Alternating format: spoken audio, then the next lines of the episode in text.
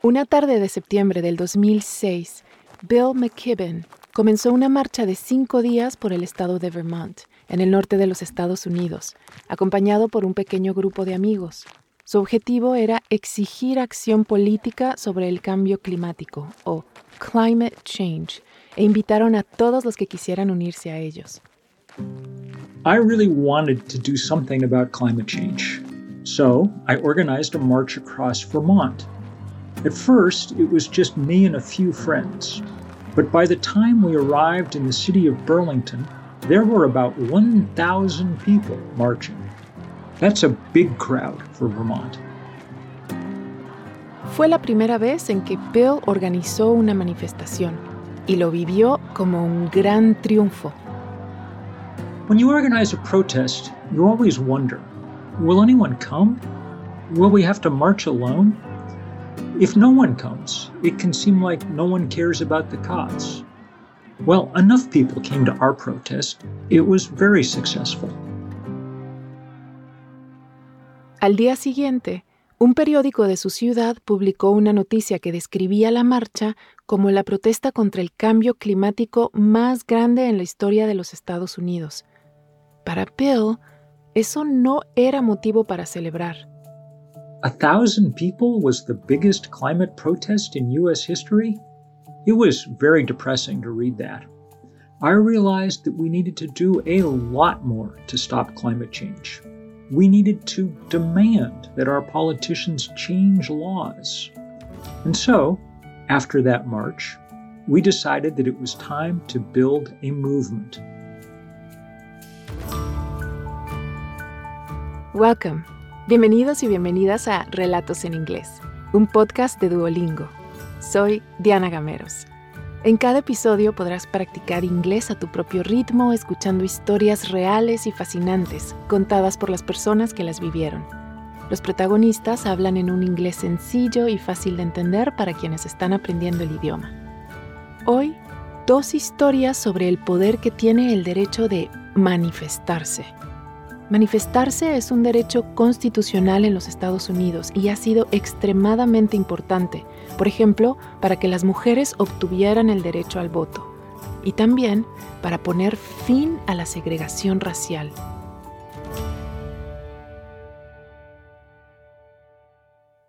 Bill McKibben aprendió desde muy joven que la gente tiene poder cuando toma las calles. Él fue a su primera protesta cuando tenía solo 11 años. The first protest I ever saw was in 1971 against the Vietnam War. I lived in the town of Lexington in the state of Massachusetts. A group of Vietnam War veterans wanted to protest, so they asked permission to camp in the park in Lexington. But the town leaders said no. And so, 500 people from Lexington including my very gentle and polite father, joined the protesters. They were arrested in the park that night.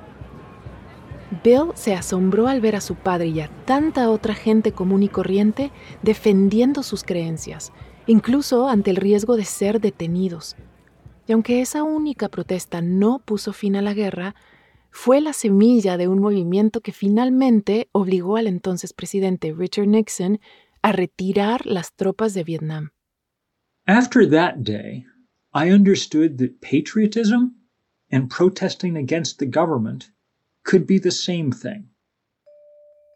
Pero muchos años después, cuando Bill empezó a preocuparse por el cambio climático, no pensaba precisamente en protestar en las calles.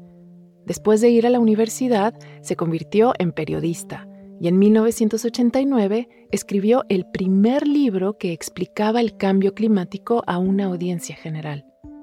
I was reading about climate change while writing the book, and I realized this is the most important story in the world. At that time, the idea of climate change was new, but it was clear that our planet was in trouble and we needed to take action. So, From the beginning, I was both a journalist and an advocate. Durante años, Bill se convirtió en defensor o advocate de la lucha contra el cambio climático, primero escribiendo libros y artículos. Él pensaba que si la gente tenía más información sobre el problema, entraría en acción. Pero luego, a principios de la década de los 2000, hizo un viaje de trabajo a Bangladesh. A lot of people were sick with dengue fever, a virus caused by mosquitoes. Because of climate change, the world was becoming warmer and mosquitoes were appearing in new places. On that trip, I visited clinics full of people who were dying. It was so unfair. Climate change was hurting so many people. I knew it was time to do more than just right. Después de ese viaje, a Bill se le ocurrió la idea de la manifestación en Vermont y decidió que se necesitaban muchas marchas y protestas en todo el mundo para exigir que los gobiernos impusieran duras restricciones a las emisiones de gases de efecto invernadero del combustible fósil o fossil fuel. The fossil fuel industry was so powerful that it was able to stop action on climate change. But we needed the government to put restrictions on the fossil fuel industry. So, we had to build a movement to change the way that people think about the world. We decided to do that by going out into the streets where people could see us. Bill y un grupo de estudiantes de una universidad de Vermont crearon un grupo al que llamaron 350.org, 350.org. El número que usaron en el nombre es el de la concentración más alta de dióxido de carbono en la atmósfera que los científicos consideran segura para los humanos. We called our organization 350 to remember something very important. The amount of carbon dioxide in the atmosphere needs to be a lot lower. Otherwise, humans will not be able to live on the earth. El objetivo principal del grupo era sacar a la gente a las calles para exigir acciones, en preparación para la cumbre sobre el cambio climático del 2009 en la ONU. Antes de la cumbre o summit, el secretario general de la ONU dijo que esperaba que se llegara a un acuerdo global para que los países miembros redujeran sus emisiones. I knew that nothing would change at that climate summit. There wasn't a big movement yet so politicians weren't trying to stop climate change. But we had to start somewhere. We organized over 5,000 protests in 181 countries. That was the beginning of global activism for climate change. I felt so optimistic. Tal como Bill predijo, Durante la cumbre, los líderes mundiales no llegaron a ningún acuerdo para actuar conjuntamente contra el cambio climático, pero el movimiento siguió creciendo. Luego, en el 2014, Bill vio otra oportunidad para aumentar la presión sobre los políticos.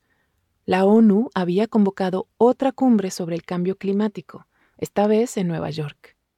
By 2014, scientists realized that the effects of climate change were much worse than they predicted. And we didn't have much time to change this. We wanted to make our movement so big that politicians couldn't ignore climate change anymore. So we asked everybody to come to a big march in New York. El 21 de mayo, Bill publicó un artículo de opinión en la revista Rolling Stone convocando a la gente para manifestarse en Nueva York durante la cumbre. Pero al igual que antes de aquella primera marcha en Vermont, no sabía cuántas personas asistirían. You never know how many people will come to a march. If only 30 or 40,000 people come, it looks very small, and it seems like not many people care about climate change. We thought we needed at least 100,000 people to make the world pay attention. Cien mil personas, un número enorme, especialmente teniendo en cuenta que solo ocho años antes, una marcha de mil personas por Vermont había sido la marcha más grande contra el cambio climático en toda la historia de los Estados Unidos. More than 1,000 groups helped organize the march. Many of them were small, like churches and synagogues. And on the day of the march, it all went very well. We walked from Central Park to Times Square, right in the center of New York City. So many people came. We had a huge crowd of around 400,000 people. There were students, parents and their children, older people, people of all backgrounds and religions. At that time, it was the biggest march for climate change ever and one of the biggest protests in U.S. history. We had come a long way since that first march in Vermont. I felt so happy about the number of people who showed up. Unos días después, Barack Obama, en ese entonces presidente de los Estados Unidos, dio un discurso en la cumbre climática. In his speech, he said, Our citizens keep marching. We cannot pretend we do not hear them. We have to answer the call. We still have to work faster to slow climate change. But now, finally, there are political leaders who are trying to help. We will continue protesting to make them work faster. But at least we have the world's attention now.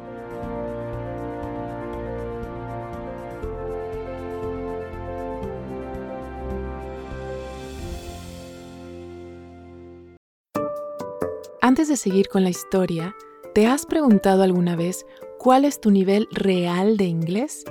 Friend. Home. Bring in. Cheer up. El Duolingo English Test es una forma cómoda, rápida y barata de saberlo. El examen lo puedes hacer online cuando te venga mejor desde tu casa, sin tener que desplazarte a ningún sitio. Y lo mejor, ya lo aceptan miles de universidades de todo el mundo. Si quieres tomarlo y saber cuál es tu puntuación, puedes practicar de forma totalmente gratuita a través del enlace go.duolingo.com barra relatos. Otra vez, go.duolingo.com barra relatos. Ahora volvamos a nuestro episodio de hoy.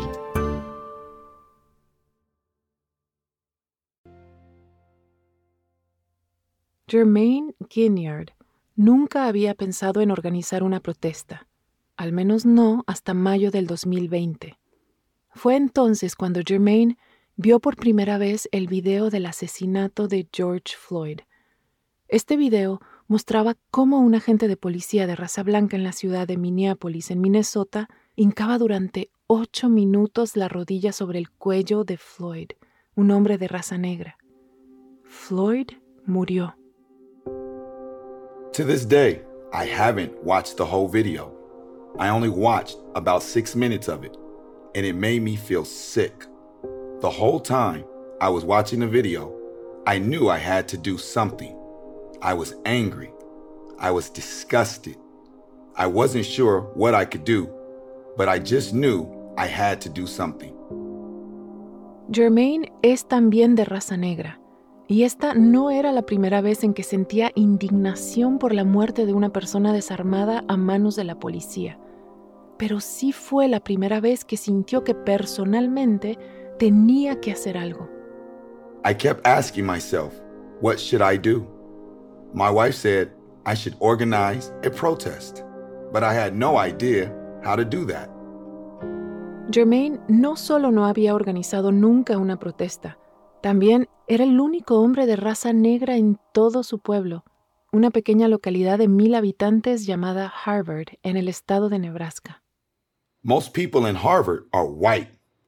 There's a small Mexican population, but me and my kids are literally the only black people in the town. And there is a history of racism toward black people in Harvard. The KKK used to be here. There's evidence that the KKK was active in the state of Nebraska until the 1960s. El Ku Klux Klan, o KKK por sus siglas en inglés, es un grupo terrorista doméstico que defiende el supremacismo blanco. Es responsable de decenas de asesinatos de personas negras en los Estados Unidos. y de muchos delitos de odio por motivos racistas en los últimos 150 años. Ese grupo terrorista ha tenido presencia no solo en Harvard, sino en todos los Estados Unidos. Germain no es originalmente de Harvard, creció en San Diego, una ciudad grande del sur de California. There are so many different cultures and people of different races in San Diego. I've met Ethiopians, Samoans, Asians, Pacific Islanders, Mexicans, and Cubans there. Racism exists there, but you don't think about it as often. So for me, San Diego feels very different from a small town like Harvard. Jermaine se mudó por primera vez a Nebraska para jugar fútbol americano en una universidad de allí, a principios de la década del 2000. En ese estado muchas veces sintió que era la única persona de raza negra, y probablemente no se hubiera quedado en Nebraska si no hubiera conocido a su esposa Rosa, cuya familia es de ascendencia mexicana y de Harvard. I stayed in Harvard because of my wife and her family. I liked the way the people in her family cared about each other. Family was everything to them, and I really wanted to be a part of that. Germain consiguió un trabajo como profesor de educación física en una escuela preparatoria y comenzó a entrenar equipos deportivos en la ciudad. La gente en su mayoría era amable con él, pero a veces sufrió racismo y discriminación. Él se acuerda de una vez justo después de mudarse a Harvard, cuando estaba con su hija en la calle. In that part of Harvard, there was no sidewalk. I thought it was too dangerous to walk in the middle of the road. I was with my daughter at the time, so I walked pretty close to someone's yard. The guy in the house shouted at me to get off his grass, and he called me the N word. The N-word, la palabra que empieza con N. Es un término en inglés que es tan insultante y dañino que muchos solo se refieren a él usando la letra por la que empieza. Es un insulto racista que se originó durante la época de la esclavitud en el continente americano. Es una palabra que deshumaniza, y cuando la emplean personas que no son negras, se considera un acto de violencia. A Germain le repugnó que aquel hombre lo llamara de ese modo. Things like that were really difficult. But I wanted to stay in Harvard because I loved my job as a coach and because it was my kids' home. Otherwise, I would have left. Al final, Germain y Rosa se quedaron en Harvard. Tuvieron cinco hijos más. Y tiempo después, Germain se hizo famoso en la ciudad por su trabajo como entrenador. Coach G es el apodo que le dieron sus estudiantes. To the kids, I was just Coach G, not a black man. Sometimes they invited me to meet their parents, and that made people change their minds. In my experience, white communities often negatively stereotype black people. But as a football coach, I got to speak to people in my community, and they saw that the stereotypes were wrong. Pero a pesar de que Germain se iba sintiendo más aceptado en Harvard, siempre era plenamente consciente de ser un hombre de raza negra en un lugar muy blanco, especialmente cada vez que llegaban noticias de que la policía había matado a otra persona negra desarmada. Police violence has been happening for a very long time, long before people could easily record it on their phones. As black people, we've tried to get others to pay attention to this for years, but it felt like no one would listen. Tras la muerte de George Floyd, Germain decidió que debía hacer algo. Y no fue el único. En todo Estados Unidos y el resto del mundo, millones de personas salieron a la calle a protestar y pedir el fin de la brutalidad policial. Después de que Germain decidiera organizar una protesta, el siguiente paso fue averiguar cómo hacer que se corriera la voz. I didn't use social media, no Facebook, nothing. I thought, how can I organize this protest if I only have a phone and 50 contacts? Pero entre esos contactos telefónicos había gente que conocía a más gente. Uno de los trabajos de Germain en Harvard había sido como entrenador de fútbol americano en la escuela secundaria. Fue entonces cuando se le ocurrió pedir ayuda a los chicos a los que él había entrenado. So I called David Rizzola, who is somebody I used to coach. He was really upset about George Floyd, too. I told him that I wanted to organize a protest, but I needed his help. He was really happy to help. Germain le dijo a David que la protesta sería esa noche frente al ayuntamiento, y David se puso a trabajar. Invitó a otro deportista con muchos amigos y al pastor de la iglesia local, que conocía a mucha gente y siempre había sido un defensor de las personas marginadas en Harvard. Y así se corrió la voz. But I still wasn't sure if anyone was going to come. I called David that morning, and at 6:40 that evening, we met on the steps of City Hall. It was just us two. He wanted to have the protest even if no one else came. A las 6:45 aparecieron tres personas más. A las 6:50, cinco más. And then, by about 6:58 p.m., everyone started coming. It was amazing. By 7 p.m., there were around 70 to 100 people there. That's a lot of people in a small town. Significó mucho para Germain que tanta gente apoyara la protesta. As I said, I'm the only black person in the city, so it wasn't a bunch of black people at this protest. Some people were really upset about the murder of George Floyd, and others said they had a lot of respect for me and for what I was trying to do. Either way, it was cool. No fue solo la cantidad de personas que se presentaron lo que sorprendió a Germain. También fue el hecho de que había muchas personas que él nunca imaginó vendrían a una protesta racial. The chief of police, Wayne Alley, came to support the protest. I'm not in favor of any excessive force at all. And In a speech, he denounced police brutality. Otras sorpresas no fueron tan positivas. Some administrators at the local public school came to the protest. These same people didn't do anything when my daughter experienced racism at the school. So when I saw them at the protest, I thought, wow, that's kind of ironic. Pero eso no le impidió a Germain dar un discurso sobre lo que la manifestación significó para él y lo que él esperaba que la gente de Harvard hiciera para lograr una mayor justicia. All right, you guys, let's get it going. I talked about the injustice of George Floyd's death. I talked about how the police abuse power. I talked about systemic racism and about my own experiences with it right here in Nebraska, and people listen. Luego, Germain pidió a todos los presentes que se acostaran en el suelo durante 8 minutos y 46 segundos, la cantidad de tiempo que George Floyd tardó en morir con la rodilla del policía en el cuello. You see how that feels, all right? For about five minutes, and then everybody, if you want to lay down, sit down, whatever the circle, right? When it was time to stand up, David suggested that we all help each other. I want you to pick someone up, give them a hand.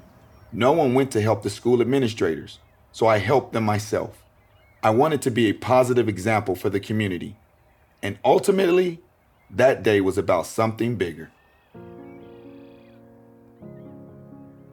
Cuando le preguntan si ha visto un cambio en Harvard desde la protesta, Germain dice que más o menos. Algunas personas que solían hablarle ahora no le saludan. Pero Germain dice que está contento porque ahora sabe cómo son. After the protest, it was clear how some people felt about me. But ultimately, the protest was a very positive thing. Everyone heard my message about George Floyd and police violence. Even those people who stopped talking to me. They had to listen to me. And that means that I gave them something important to think about.